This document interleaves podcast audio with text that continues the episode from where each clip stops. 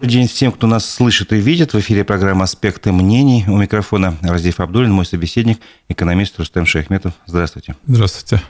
Напомню, что наша программа идет трансляция в Ютубе на канале «Аспекты Башкортостана». Именно здесь я прошу вас оставлять свои вопросы и комментарии. Не забывайте ставить лайки. Этим вы поддержите работу нашей редакции. А, ну, э, Рустам Раевич, мы обычно по традиции каждый месяц встречаемся, и, наверное, первый традиционный вопрос, что, на ваш взгляд, за этот месяц произошло такого серьезного, важного, значительного там, в сфере экономики и политики, неважно, что повлияет так или иначе на нашу жизнь, на, в том числе и на экономическую жизнь? Ну, если взять в целом по России, это важный момент, что не сумели удержать курс рубля, который очень нестабилен. И, э, то есть, это отражается на всей нашей жизни, потому что достаточно большая доля импортных компонентов, и поэтому инфляция растет, она ускоряется. И вполне возможно, что к концу года будет на уровне официальная инфляция, я считаю, неофициально она выше, где-то на уровне 8-9%. Э, к концу года? Да. То есть, ну, имеется в виду, что по сравнению с прошлым годом, то есть за год, и это достаточно тревожная цифра, потому что это останавливает многие э, бизнес-процессы. И самое худшее э, отсутствие стабильности именно вот в ценовом э, секторе порождает неопределенность для бизнеса. То есть бизнес не знает, вот он начнет сейчас вкладываться куда-то, а если долговременные вложения, которые будут в течение двух-трех лет, во что ему обойдутся? А значит, э, бизнес будет уходить от долговременного инвестирования. А это очень такая неприятная вещь, потому что мы закладываем отставание на будущее. Ну, то есть мы живем сегодняшним днем фактически. Получается. Да, сейчас э, фактически закрываются сегодняшние проблемы без больших э, крупных инвестиционных проектов, потому что как бы государство не пыталось, оно тоже влияет сильно на развитие Э, страны и при правильном регулировании, но основа инвестирования – это частное предпринимательство. Если частное предпринимательство не будет э, инвестировать в долговременные проекты, то через некоторое время это мы очень ощутимо почувствуем.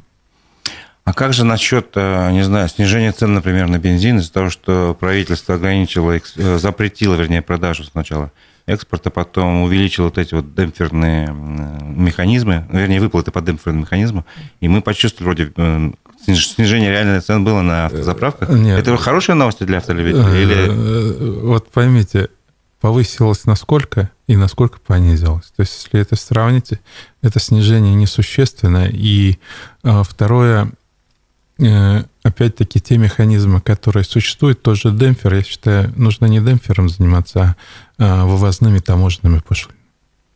И тогда уже будет выравниваться доходность, и достаточно это простые цифры, которые легко регулируем, потому что вывозные таможенные пошлины можно повысить, можно снизить.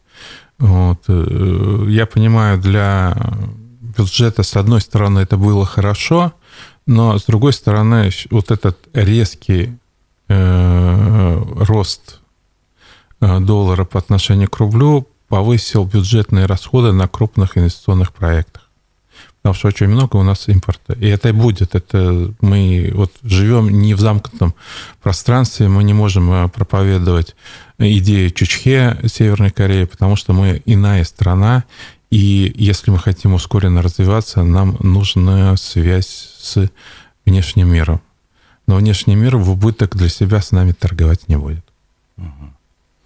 Давайте и немножко... вот это увеличение расходов, бюджетных расходов, они достаточно существенны, которые э, уже становятся больше, чем э, выгоды от того, что бюджетные расходы на зарплаты и прочее, то есть, ну, которые вот номинально, они остаются как бы на том же уровне, и как бы вот до определенного момента это можно э, терпеть, но после определенного момента идет уже другая ситуация, то есть расходы бюджетные, они сейчас увеличиваются в связи с э, падением курса рубля. Давайте немножко о республике поговорим. Угу. у нас состоялось первое пленарное заседание Госсобрания, и на нем глава Башкирии Ради Хабиров выступил со своей речью, как всегда, ну, как бы перед новым составом. И вот он сказал такие слова, сейчас процитирую. Мы адаптировались к новым реалиям, стали еще сильнее, и опираясь на созданную базу, важные достижения последних лет, мы переходим к строительству Башкортостана 3.0. Другими словами, наша управленческая команда планирует сегодня векторы развития республики на период до 2030 года. Ну вот э, что за 3.0, я про, про 2.0 хотел бы сначала понять, был он или нет, состоялся или Но... нет. То есть были же планы до 2025 года? Нет, были. Э, дело в том, что у нас есть э, обязательный документ, это нормативно-правовой документ, кстати, чтобы было понимание. А, он определяет определенные цели, показатели, которые мы должны достигнуть в 2030 году. Это 2030, стратегия 2030, так называемая, она была утверждена еще при Хамитове. Это 18 год, не ошибаюсь, или 17 то есть в это время. Вот, я немножко в этом участвовал, вот, но вопрос состоит в том, что эта стратегия легла под сукно. Есть два аспекта. Первое, там были нереалистичные цели и задачи, о чем мы, кстати, говорили, большинство, кстати, крупных э, экономистов, говорили о том, что, образно говоря, то, что заложено, оно невыполнимо. А, например, как, э, допустим, за счет государства частного партнерства, что до третье инвестирование. Это невозможно, даже этого нет даже в Англии, где наиболее развитое государственное частное партнерство в мире. Вот. Э, но многие вещи просто были как бы декларированы, и от того, что очередную декларацию мы сделаем, от этого лучше не будет. Просто на эти стратегии уходят сотни миллионов рублей ежегодно. Не понимаю, это как, каким образом? Вроде бы документы разработали, зачем дальше деньги-то тратить? Э, не, ну, Я не да, идет совершенствование, идет дополнение, потому что сначала э, была разработана стратегия 2030 для республики, потом муниципалитета, вот. Эм, ну, такая я, бюрократическая работа получается. Я активно в этом участвовал. Так получилось, что я был приглашен, свыше, участвовал свыше 20 стратегий. Я раздел а, пространственное развитие в основном курировал, да. Вот. Э, но суть состоит в том, что они все легли под сукно того, что мы там разработали, они вот, вот это, кстати, и убивает многих. Это людей. как генплан города Уфы, который тоже как бы что-то такое предусматривает, интересно. генплан, а потом в итоге то, что нет денег, он тоже лежит так. Э, как... Нет, генплан, нет? Э, он более реализуемый, потому что он то, что вы говорите, нет денег и финансового необеспечения нет, многие вещи не реализуются, но он конкретно определяет многие вещи, что можно делать, что нельзя. Он определяет зонирование города, да? он определяет непосредственно, какие будут э, дороги и тому подобное. А в стратегии разве не такой же документ, который должен говорить, вот мы должны в этом направлении двигаться, там э, будут деньги, будем быстрее двигаться, не будут денег, помедленнее. Но, понимаете, э, я согласен с этим, что стратегия должна быть четкой. И надо понимать, что стратегия должна обеспечивать финансовое но, но, но в стратегии фактически... Дело в том, что они разрабатываются уже давно, была стратегия 2020, ну и так далее. А почему под сукно-то положили документы? Я так и не а потому что для того, чтобы исполнить, необходимые вложения. Например, э, по увеличению численности населения. Да? Вроде э, благая вещь, но для того, чтобы это было, надо увеличивать рождаемость. Чтобы увеличилась рождаемость, надо вложение в год не менее 10 миллиардов рублей из республиканского бюджета вкладывать. А мы вкладываем? Нет. А сколько вообще у нас э, объем бюджета республиканского? Ну, порядка 200 То есть миллиардов. это где, получается, от Ну, тут зависит э, еще от того, что есть свои собственные э, доходы, которые значительно меньше. Есть финансирование из бюджета. Есть также займы, которые, кстати, у нас сейчас дефицит бюджета очень большой, вот, э, порядка 27 миллиардов. Это очень... Э, и он вырос в полтора раза с начала года. Это очень. Ну, смотрите, вот как раз э, на прошлой неделе отмечалось пятилетие да. Радия Хабирова во главе республики. Я был на пресс-конференции, где Дилара Гундарова, руководитель информационно-аналитического центра некоммерческой организации, свое видение представила. Она взяла за основу документ, указ от 2019 года о стратегических направлениях да, развития. Знаю. И там она взяла пять показателей, проанализировала, выяснила, что два выполнены. Это объем валового регионального продукта и ежегодный прирост доходов на 10%. Эм, два невыполненные – это рост численности населения, как раз там угу. стояла задача э, до 4 миллионов 100 тысяч человек увеличить угу. к 2025 году, получается, но тем не менее. До 2024 году, прошу прощения.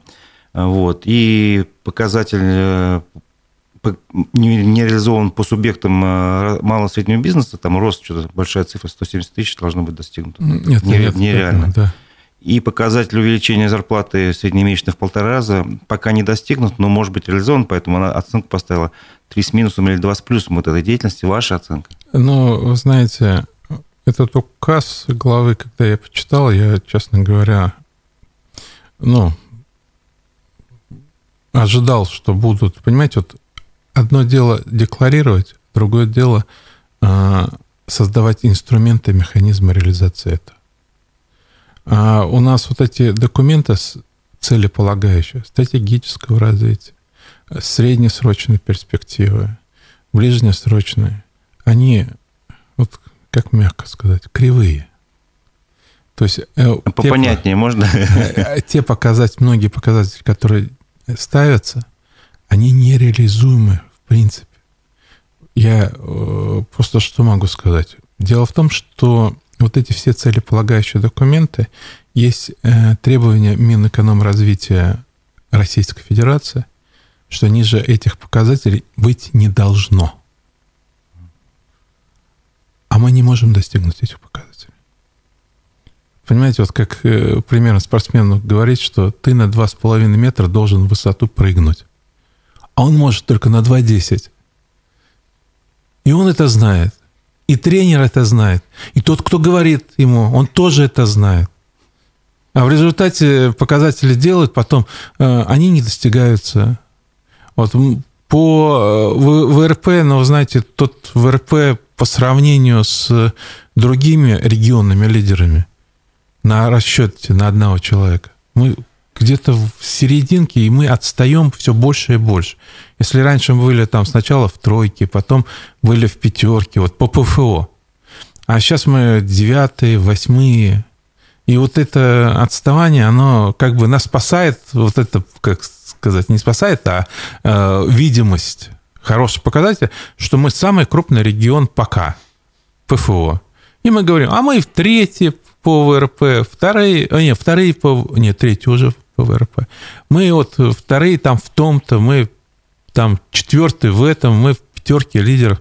Но когда мы начинаем считать в расчете на одного проживающего, картина кардинально меняется. То есть, когда мы говорим про количество, абсолютно показатель, у нас довольно неплохая картинка вырисовывается, а когда мы говорим про качество экономики, то тут, конечно, ну, вот, не, например, такая радостная. Э, по бюджетной обеспеченности мы где-то на восьмом или девятом месте республика в ПФО но с нашим потенциалом это двойка с минусом.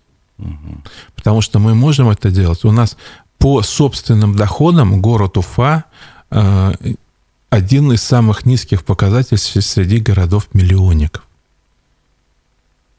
Если у Казани порядка 20 миллиардов, у нас 16. Вот э, и откуда будут будет развитие города и почему город вынужден брать 690 миллионов кредит, потому что он не может покрыть свои расходы. И самое интересное, что Казани на одну треть, э, не треть, а в один и три раза меньше э, расходы, а качество жизни лучше. Значит, они умеют тратить деньги. Может, наш, э, либо нанять их менеджеров, Призвать варягов? Да. А вы знаете, нам варяги, не варяги, нам важно что? Чтобы город красивый был, чтобы город был комфортный, чтобы город был удобный для жителей. А или же, по крайней мере, ну, создать систему обучения, как у них это получается. У них же трамвай хорошо работает. У них с общественным транспортом нет таких проблем, как у нас. И это большие вот эти достижения у них э, не за счет финансовых вливаний. У нас все пытается сделать за счет бюджета. Э, плохо работает общественный транспорт. Вместо того, чтобы стимулировать э, частных предпринимателей, чтобы они закупали автобус, мы за счет бюджета покупаем эти автобусы. И в результате мы еще на эти автобусы еще даем дотации. Вот взять ваш автотранс, это порядка 200 э, миллионов рублей мы выдали им, выдаем ежегодно дотации. И плюс миллиарды рублей на новые автобусы. А результат какой? Посмотрите, э, вот эти все соцсети, они все вопят о том, как плохо работает общественный транспорт. Ну, можно перебью? Вот, э, да. На той неделе, как, по-моему, может быть, чуть раньше начали э, сотрудники Министерства транспорта вместе с чиновниками городской администрации проверять, как, бы, как работает общественный транспорт. И у них сложилось достаточно благостное впечатление, насколько я понял, по их отчетам. Почему мнение у руководства Минтранса одно, а у пассажиров-то другое? Я скажу так. Была шутка, что у профессионалов другое мнение – но суть состоит в том, что если люди недовольны, значит, не выполняются многие вещи. А, первое. А где он, с чего начинается работа общественного транспорта? Из изучения транспортного спроса. Это ну, транспортные потоки, условно говоря. Надо понять, где сколько ну, должно быть вообще транспорт. Прежде всего, не даже транспортные потоки, они могут быть искажены из-за того, что неоптимально дорожная э, транспортная, это сеть улично-дорожная, да. Второе, неоптимальна э, система общественного транспорта, то есть э, маршрутная сеть, прежде всего. И люди часто ездят, вот когда начинают исследовать, надо исследовать все маршруты, это и автобусные, э, как люди ездят, да, но в первую очередь надо понять, а куда человек, откуда человек едет и куда едет, и зачем едет, его периодичность. То есть это очень важный аспект, которым не занимается. Но это же нельзя решить с помощью вот таких вылазок чиновников, там по Нет. утрам два часа э, поставил на остановке, посмотрел. Ну. Это ну... достаточно серьезные исследования. Они, кстати, не так дорого стоят, это не больше 50-70 миллионов рублей, но это можно картинку понять. Это можно использовать также и мобильные, данных э, мобильных операторов, но они не совсем корректны. Надо идти э, вот э, всеми путями, и тогда мы какую-то серьезную картину поймем, как люди перемещаются. На основании этого мы тогда сможем организовывать маршрутную сеть, мы можем организовать, организовывать э, так-то частоту движения маршрутов. Потому что где-то нужно каждые пять минут, чтобы ездил автобус, а где-то надо э, раз в полчаса достаточно. Но люди должны знать, что в 19.35 автобус выйдет и уедет.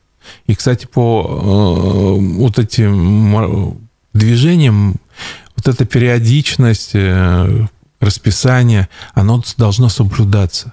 У нас этим никто не занимается. За это не наказывают. Вот, э, и самое главное, если у кого-то из частных переводчиков возникает конфликт, я не хочу говорить, там нет белых пушистых, вот, это бизнес есть бизнес со всеми вытекающими последствиями. Но то, что когда, допустим, Искалина выкидывали, но это не лучшее решение.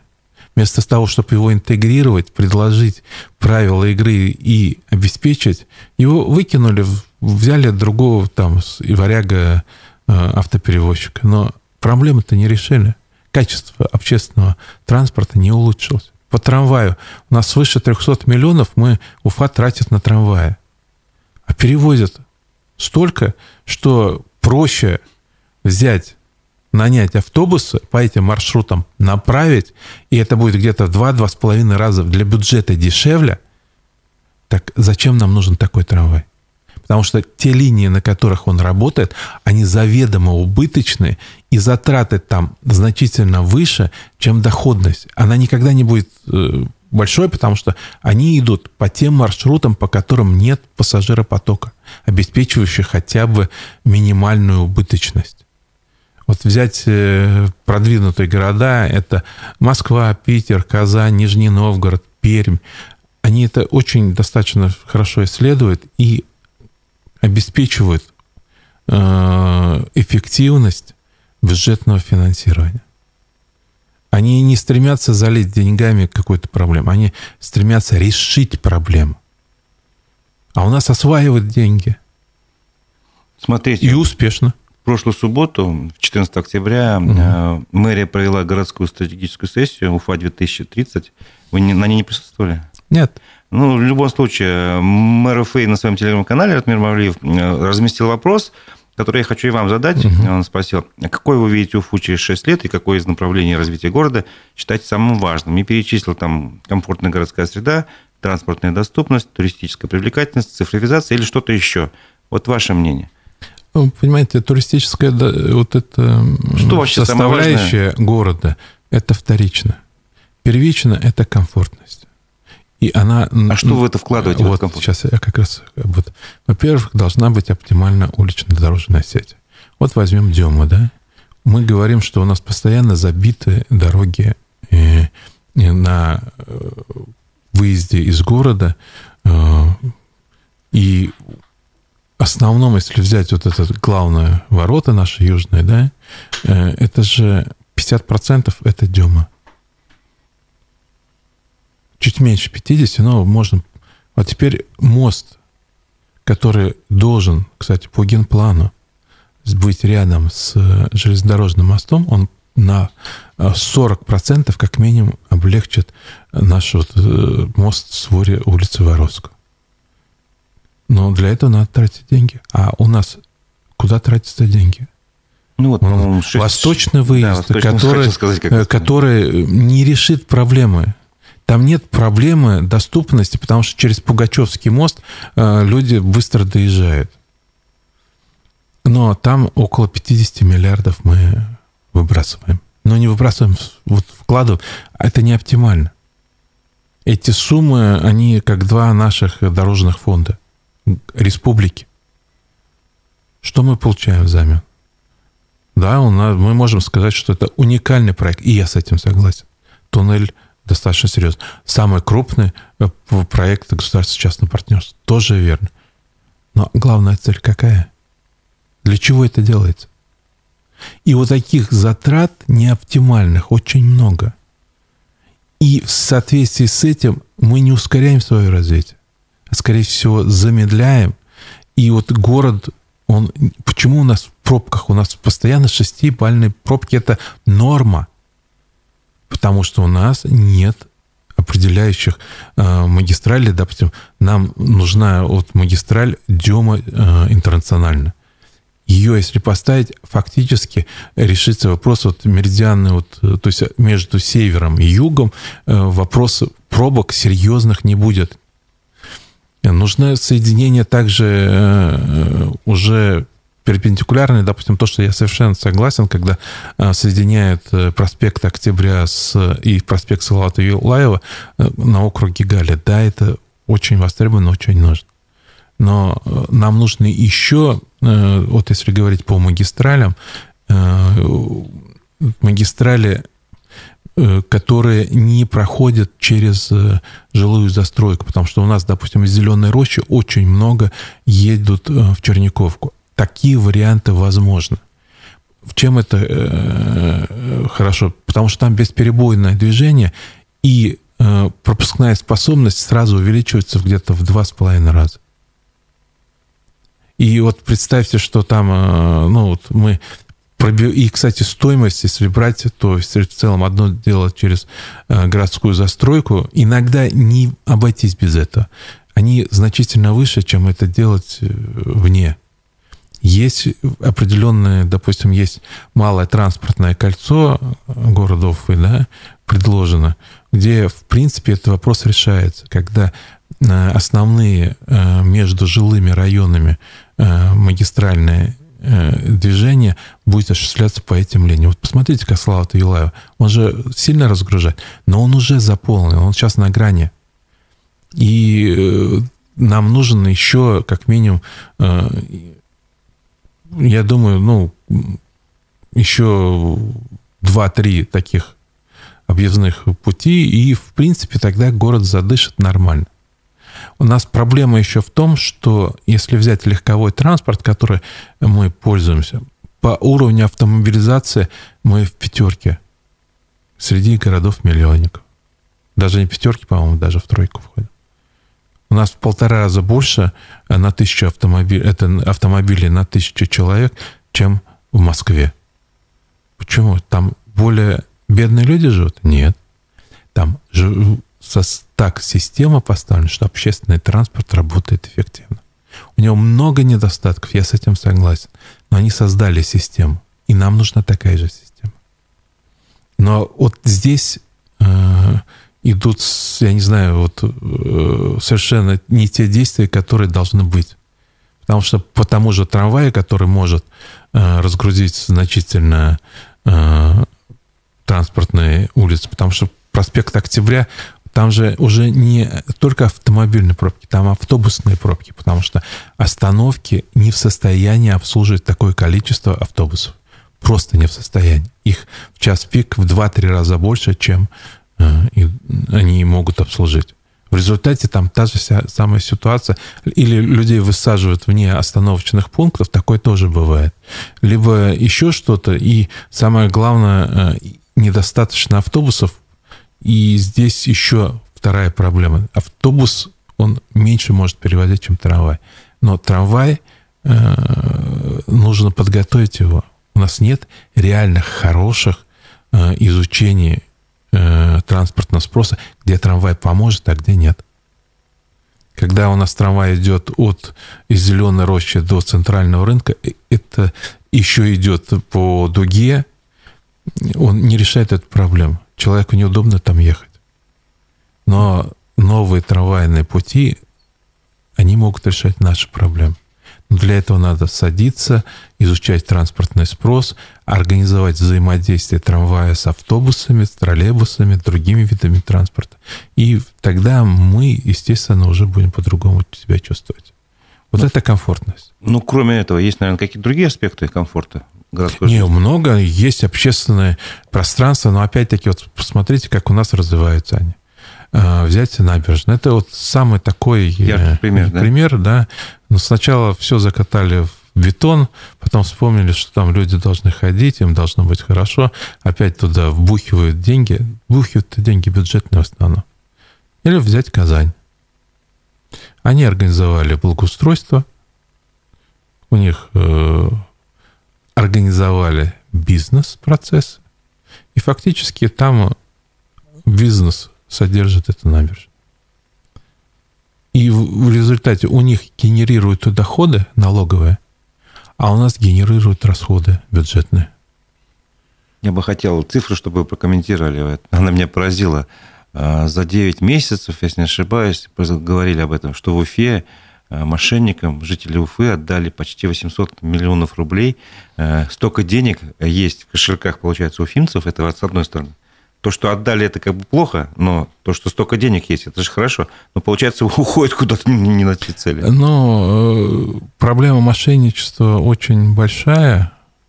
Проблема ну, представьте, еще... что эти деньги можно было предложить уфимцам, вложить в городские бизнес-проекты. Ну, Понимаете, для, для Уфы это небольшие деньги. Большие? Но посмотрите, какой бюджет. Там около 40 миллиардов. И, то есть это... Но э, другое дело, что, понимаете, в чем еще полиция... Вот это не, далеко не все деньги. Зачастую ну, полиция... То, что ушли, как бы, да, понятно. Что... Полиция очень многие средства не учитывает, они не фиксируются, потому что они старается даже не открывать многие дела.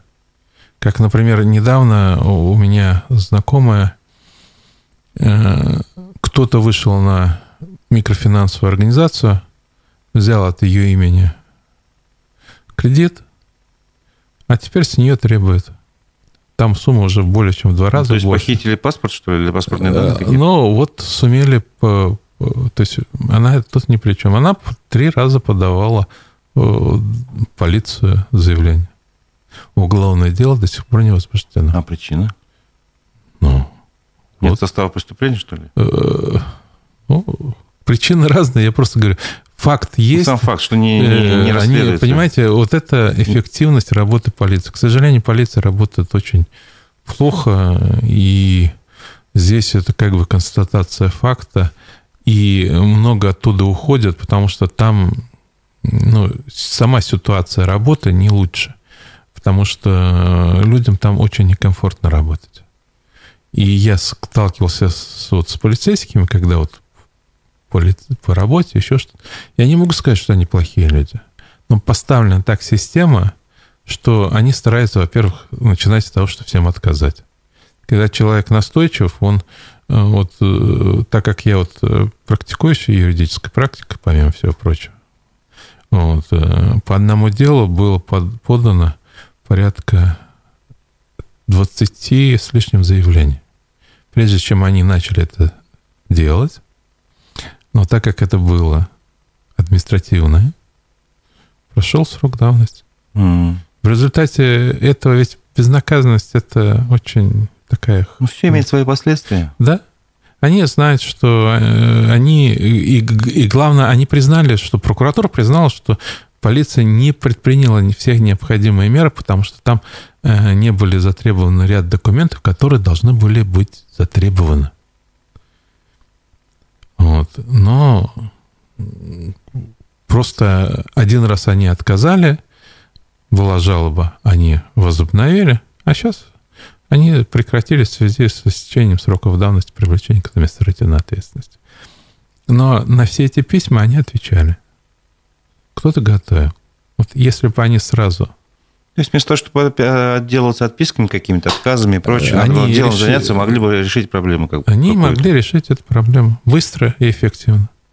Хорошо. И хотел бы спросить вас еще об одной, об одной теме. Э, возвращаясь уже к Диларе Гундаровой, которая на, на той неделе вот как бы свое видение оценки деятельности пяти лет Ради Хабирова представила, но она закончила это интересным таким, ну, неожиданным, по крайней мере, для меня предложением э, сформировать народное правительство. Вот. Э, и тоже по вторникам из экспертов, из активистов такое правительство будет типа собираться на оперативке, ну, по крайней мере, такие планы. Э, в начале ноября это все должно произойти. А ваше отношение к такой идее, реально, нереальное, как оно может вообще повлиять на ситуацию в нашей жизни? Ну, я не думаю, что оно сильно повлияет на ситуацию в жизни, потому что многие эксперты, которые могли бы участвовать, они не смогут, потому что на них будет сразу давление, они это понимают, и потому что часто, когда э, по бюджету беседую с экспертами, грамотные люди. То есть это не а, как вот бывает. Они честно говорят, что ну, мы не будем выступать против власти, потому что иначе мы просто вынуждены будем уйти со своей должности. А, а они, как в соответствии со своими компетенциями, они грамотные люди, они занимаются соответствующие э, должности с хорошей зарплатой, и это и понятно. Вот. Второе, брать э, там... Я просто не вижу пока, кто там будет участвовать. Ну, Второе... допустим, вот вы, например, вы же разбираетесь в кое-каких вещах, и, и, и, и неплохо. Э, но например, я, готовы вы э, там, просто войти Но я готов поучаствовать, если это будут какие-то практические вещи, потому что я знаю, когда я, допустим, критикую, очень часто это не воспринимается сначала, потом э, оно реализуется. Как, допустим, э, при, при поддержке, или как сказать, совместно с КПРФ был закон о поправках э, КОАП о том, что о наказании управляющих компаний за непредоставление определенных сведений. Это касается излишне начисленных сумм. Вот. Началось с того, что было заявлено, что это хайп, это вообще никому не нужен. Вот. Но когда пришло заключение, положительное заключение э, Совета законодателей, это структура при Госдуме, которая объединяет региональные парламенты и которые там изучают, там грамотные люди. Вот, то тут же переобулись, сказали, да, это нужно, это важно. Вот. И некоторые вещи, которые ставилось, э, они как бы от меня, как, допустим, финансирование одаренных детей, там в конечном итоге не в той мере, которая необходима, но увеличили финансирование. То есть это тоже, вот, э, я считаю, определенный как результат, но системно ничего не меняется. Вот. Определенные подвижки есть, и вы считаете, что реальнее участвовать там в деятельности фракции, допустим, того же КПРФ или ну, любой другой, может, политической силы, предлагая свои решения, мнения, э, что-то из этого реализуется, что-то нет, но какая-то подвижка будет. Не, ну, надо использовать все инструменты, просто надо смотреть. Одно дело, это действительно хайп, а, Другое дело, есть предложения, которые, может быть, будут э, изучаться. А, она в свое время занимала достаточно серьезную должность, она занималась аналитикой. И я надеюсь, что она не за красивые глазки, а за свои компетенции была назначена. Я просто с ней никогда не встречался, не могу сказать. Вот. И, но если как экспертный центр он будет предлагать какие-то решения, и их будут рассматривать как возможность улучшения ситуации, это да, это может быть. А быть просто народное правительство, ну, это красивое. Ну, конечно. слово красиво, согласен, да.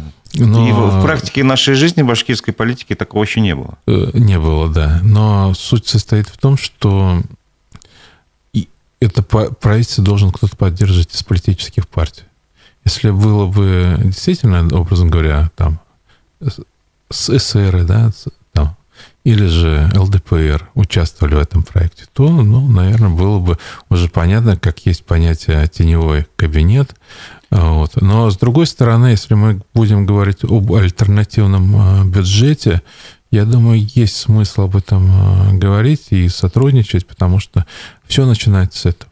Ну что ж, хорошо, понятно.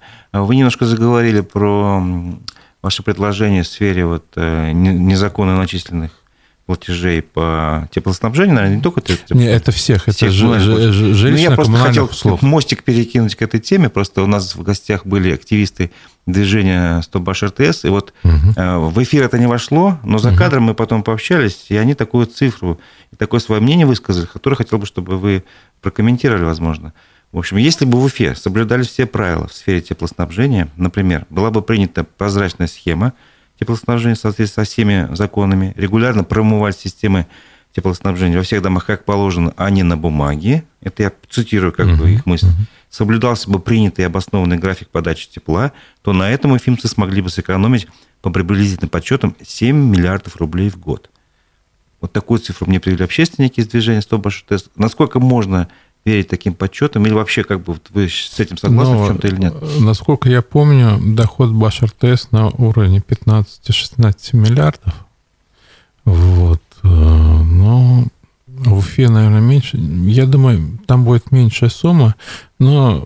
Вот ну, существенная, да? А? Ну, существенная сумма. Не, я не думаю, что это приведет, э, образно говоря, 7 миллиардов, это где-то 50% э, расходов не, расходы. Расходы. А, на отопление, то есть, ну, или как ну, доходы вот, э, Башар-тест. То есть э, я не думаю, что вот это именно сумма будет, но определенно экономить на 10-15% они люди смогут. Если будет развиваться автономная котельная, да, то я думаю, здесь экономия может быть в 2-2,5 раза.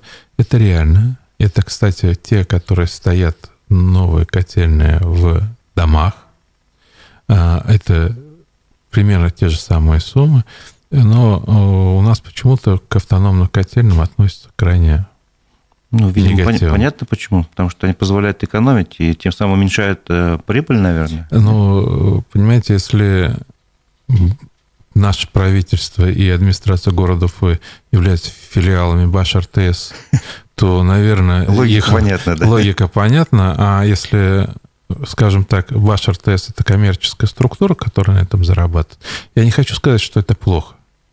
Но создание преимуществ, то, что у них есть, это плохо, потому что сейчас э, есть расчеты, что, допустим, можно даже заключить договор концессии э, на 5-7 лет, и стоимость отопления будет при автономной котельне стоить на 20% ниже. Здесь уже заложены и проценты, и доходность всего проекта. То есть там хорошая прибыль. Но вот здесь такая ситуация. И когда нам говорят, что у Баш РТС э, низкие э, доходность, низкая прибыль, то здесь я скажу так. Э, оно является дочерним предприятием башкирской компания, э, которая эту прибыль изымает. То есть она специально показывает, что ваш РТС нищая, боссы, ну и так далее. То есть э, э, по менеджменту это не скажешь, потому что у них чувствуется хороший заработок. Но в целом я скажу так, что эта специально система отлажена. Я понимаю, это бизнес он всегда будет работать на увеличение прибыли. Это понятно. Но государство должно обеспечивать баланс интересов потребителей, поставщиков. И если он бы соблюдался, наши расходы на отопление, они были бы значительно ниже. Э, я, так, мне было интересно смотреть, когда в декабре э, в Челябинске возмущались люди, когда им установили там э, там другой подход. Вот э, там полторы тысячи рублей за гигакалорию. У нас две пятьсот уже. Ну вот, считайте. Я не знаю, как они э, умудряются держать такой тариф, и люди возмущаются, их возмущают. Как можно так платить? У нас платят вот значительно больше. А, тут комментарий хочу прочитать наших э, слушателей. Э, Уфа, несомненно, Уфе, несомненно, нужен скоростной современный трамвай. Зря при Елалове пошли тогда на поводу кучки жителей по улице Блюхера. Пару рядов деревьев в лесопарке убрали бы всего, и была бы польза. Как вы считаете? Так, Понимаете, тот маршрут, который предполагался, он не обеспечивал пассажиропоток. И тогда бы, если это был проект реализован, мы тратили бы на трамвай на пути не 300 миллионов в год, а где-то 500. А ездило бы там значительно мало надо исходить э, из того, что трамваи должны быть там, где наиболее насыщенный пассажиропоток. Тогда он будет эффективен. А так вот просто красивую картинку у нас, понимаете, вот почему-то вот, э, концентрируют э, внимание на процессе как они успешно, там кто-то освоил деньги и реализовал сложный проект. А надо концентрироваться на целях и задачах какие решает данный проект. Может быть, более простой проект, менее эффектный по красочности, решит быстрее и дешевле наши проблемы. Вот на этом надо концентрироваться. И тогда мы за счет рационального распределения наших ресурсов сумеем обеспечить ускоренное развитие нашей республики, города. Вот еще один комментарий. Пора начинать отказываться от газа на квартирных домах, начиная с высоток относительно старой постройки. Я так понимаю, речь идет о том, что и цены на газ, по-моему, сейчас поднимаются. Ну, в проектах правительства России чуть ли не на 11%, по-моему, подняли. Ну, ну, надо готовиться на адекватное повышение на отопление.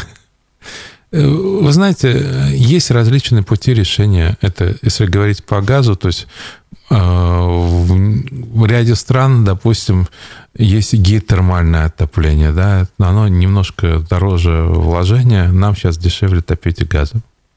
Вот чем быстрее мы этот вопрос решим, тем это будет лучше. То есть мы должны заниматься оптимально то есть где-то, допустим, в некоторых э, сельских регионах э, выгоднее топить пилетами или дровами, да, потому что это выйдет дешевле, чем если топить газом. Его дотянуть же еще надо. Угу.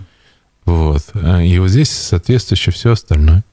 А как вот вообще вот вы объясните решение правительства? Значит, э, ну, недавно буквально коммерсант об этом писал, что за счет повышения налогов на НДПИ, это на добавленные, Не, на добычу природных ископаемых, да, да, да. А, заберет, государство заберет у «Газпрома» 90% выручки, которую компания получит в результате опережающего роста тарифов в 2024-2026 годах. То есть мы, с одной стороны, с одной рукой мы поднимаем тарифы на 11, потом на 8% за два года, ну, в общей сложности да, на 20%. Да. А с другой рукой мы забираем 90% этой выручки себе в карман. Обратно. Ну, Смысл какой? Ну, как э, увеличивается налоговое поступление за счет населения. Незаметно. Он просто говорит, вы, ребят, платите, мы вот в бюджет положим, а куда деньги эти пойдут? Опять на поддержку бизнес-процессов, на поддержку частного бизнеса. И в результате население это не ощутит, и фактически население будет содержать этот частный бизнес. Вот и все. Ясно. А, последние новости тоже хотел, чтобы вы прокомментировали. Mm. Минстрой Башкирии утвердил норматив средней стоимости квадратного, квадратного метра жилья в Башкирии в четвертом квартале на уровне 101 590 рублей. Это был приказ опубликован в субботу. В этом. Uh-huh. Цена выросла почти на 2% по сравнению с прошлым кварталом. В Башкирии у нас на третьем месте в ПФО по стоимости квадрата. Вот, например, в Татарстане 130 там, тысяч на первом месте, mm-hmm. а в, в Оренбургской области 63 тысячи. Почему такой разброс цен по региону квадратного метра жилья? 60 тысяч, 130, и у нас там 100, Но, 101. понимаете, есть понятие издержки.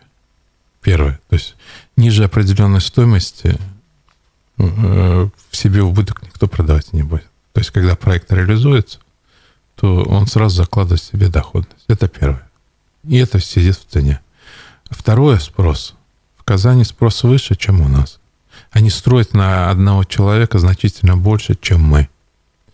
И это факт.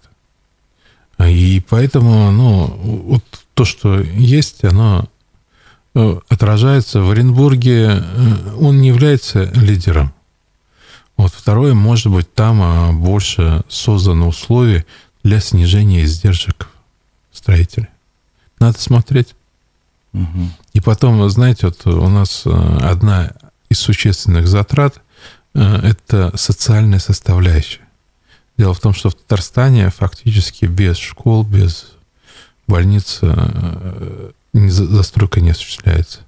А у нас Назаров заявил, что это излишне, и это будут делать все, чтобы разрешали застройщикам.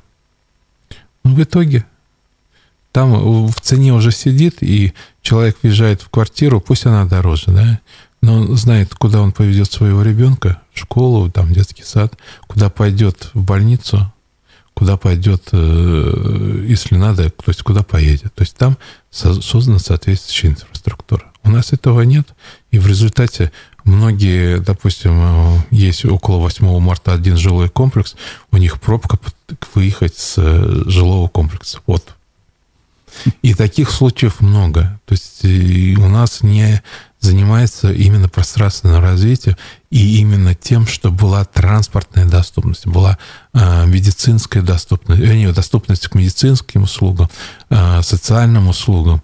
И посмотрите, вот здесь, тоже вот, э, вот э, есть Центр социальной помощи для пожилых. Угу. Центральный офис, если я не ошибаюсь, это в Ленинском районе, в Затоне. Вот сейчас представьте, что с Нижегородки э, бабушка едет в Затон, чтобы решать какую-то проблему. Вот это как раз и является некомфортностью. То есть еще один аспект городской среды. Это аспект городской среды, который э, у нас э, игнорируется. Две новости. Одна из Белорецкого района, другая из Тельтамак. Они чем-то перекликаются? Ну, Прошу вас да, прокомментировать. Да. Смотрите, в Белорецком районе сельчане э, села Приштамак сами отремонтировали местный мост. Э, он пришел в негодность, mm-hmm. видимо, власти ничем не смогли помочь. Они скинулись сами, кто чем мог, предприниматели и местные жители. И отремонтировали, открыли его торжественно 14 октября. Вторая новость. Стельтамак. Жители Стельтамака, значит, в соцсетях администрации пожаловались на плохую дорогу, на ямы. Вот, ну, конкретный адрес назвали, улица Нагуманова, 25D. Э, невозможно ходить, ездить и так далее. В администрации городской им пояснили, что это придомовые территории, и отвечают за них собственники домов, и поэтому жители, значит, должны, собственно, своими силами все это отремонтировать. Вот два момента можете оба как бы в совокупности прокомментировать? Ну, два факта. Э, я хочу э, поздравить людей, которые построили мост. И я надеюсь, что прокуратура не придет и не потребует этот мост снести. Потому что может оказаться, что там что-то они нарушили, а самое худшее, что э, это... Э, такие прецеденты тоже были. То есть, когда люди ремонтировали дорогу, а потом им говорят, ребята, вы не так делали, давайте-ка приведите первоначальное состояние. Ну, или был, по-моему, случай, когда освещение провели самостоятельно. Оказалось, это там тоже, тоже да, да, да. или что-то, никакие э, разрешения не выдавали. Нет, вопрос в том, что это не предусмотрено освещение. В соответствии с этим они просто демонтировали. Это, это таких случаев очень много. То есть э, инициатива наказуема. Я надеюсь, что я их поздравляю с мостом. Надеюсь, что акт ввода и все составлено как положено. А второе, по дороге Придомовой территорией является то, что относится к дому. Если дорога идет э, просто вот ряд домов, да, внутриквартальная, допустим, да? Это как раз, видимо, есть внутриквартальная вот. территория. Это не является придомовой территорией. Это является, прежде всего, э, дорогой общего пользования. И это зона ответственности администрации города Стерлитамака. Надо смотреть, я еще раз говорю, может оказаться, что это внутридомовая дорога. Такое тоже бывает. Но тогда возникает вопрос, ну, внутри жилого квартала, а как город принял жилой комплекс без этой дороги? Ну, может, пришла в негодность со временем. Тоже я не, такое да, тоже бывает, это надо разбираться, я не знаю. Но, по крайней мере, э, тогда нужно было бы администрации города решать вопрос следующим образом. Есть э, средства на капитальный ремонт, которые людей постоянно собирают. Есть э, средства на содержание многоквартирных домов. И эту проблему надо решать. Это просто-напросто очередная чиновничья списка. Понятно, понятно. Ну, у нас уже программа подходит к завершению, ближе к концу. Я хотел бы спросить вас, может быть, о событии, которые напрямую сейчас в данный момент не касаются Башкирии, там, mm России, может быть. Но на самом деле, возможно, касается. Я имею в виду речь о событиях в Израиле. 7 октября mm. вот это все случилось. Ну, как вы думаете, это будет иметь какие-то последствия экономические для России и Башкирии? Ну, первое, я бы сказал, не в Израиле, а Израиль и Палестина. Ну да, понятно. Потому что Палестина, она все-таки в соответствии с решением ООН должна быть независимым государством. И сектор газа вообще-то это не является территорией Израиля чисто вот. вот. Э, я думаю, первое, то, что любой терроризм – это неправильное направление.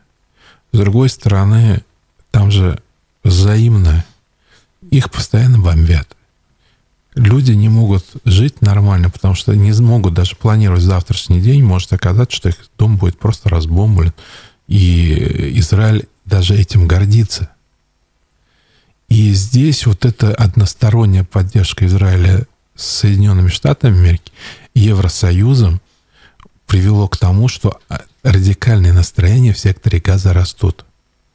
Если эту проблему не разрешить, то мы можем получить ситуацию, как э, в Сирии, как в Ираке, как э, исламское государство, вот эта террористическая да, структура, э, захватила там кучу территорий чуть ли не сами государства. Надо, я совершенно согласен на то, что говорит Реджеп Эрдоган, Путин, с тем, что нужно создание государства палестинского – с столицы э, в Иерусалиме, э, потому что там фактически он как бы разделен. И одна из проблем в том, что Израиль постоянно территория Палестины отжевывает по тем или иным причинам. То есть э, там идут поселения, кибуцы строят. И здесь, естественно, идет возмущение многих палестинцев, которые не могут адекватно, законно ответить. Это первое. Второе, сама по себе вот то, что они э, выступили, с одной стороны, это как бы жест отчаяния. Э, то, что погибли тысячи людей, это, ну, для меня это боль, потому что вне зависимости от гражданства, гражданские лица, там очень много погибло как от э, рук Хамас, так и от рук израильской армии.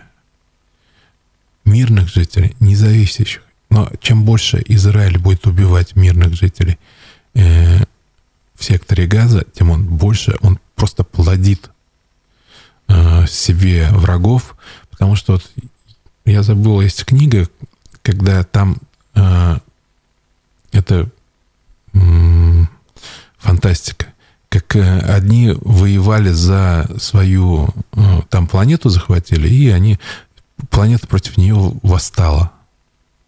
И в конечном итоге они пока не поняли, что надо жить в ладу с этой, то есть там вот все там существа, там вот просто не воевать с ними. Да, неукротимая планета. Вот. И э, они потихоньку, они вроде были хорошо подготовлены, все, но они фактически э, отступали по всем как бы направлениям, потому что и здесь пример то же самое.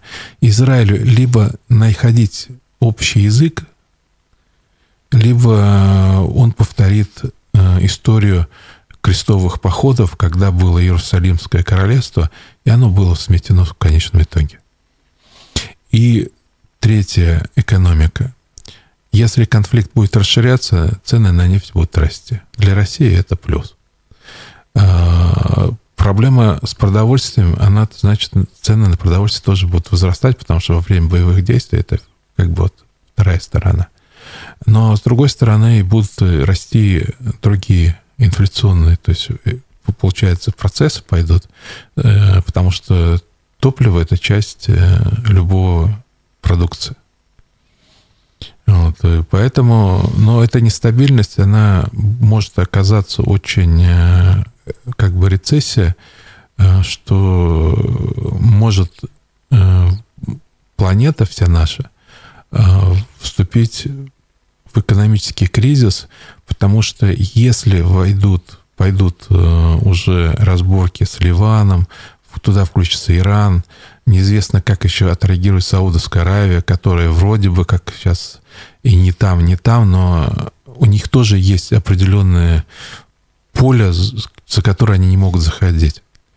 И если армия Израиля так же, как сейчас, будет жестоко действовать, как, например, расстрел там мирных жителей во время эвакуации, которые, ну, хотя они отрицают, но я уверен в том, что это и было, что, может быть, у кого-то нервы сдали, э, то вот э, и тут я даже не вижу конкретного решения, потому что сейчас правительство Израиля, если начнет договариваться с Хамас там и с Фатх, то его снесут сами израильтяне. Его и так и так снесут, наверное, после окончания боевых действий. Не, да? его снесут Чисто э, во время боевых действий, потому что сейчас э, правительству Израиля надо показать свои победы.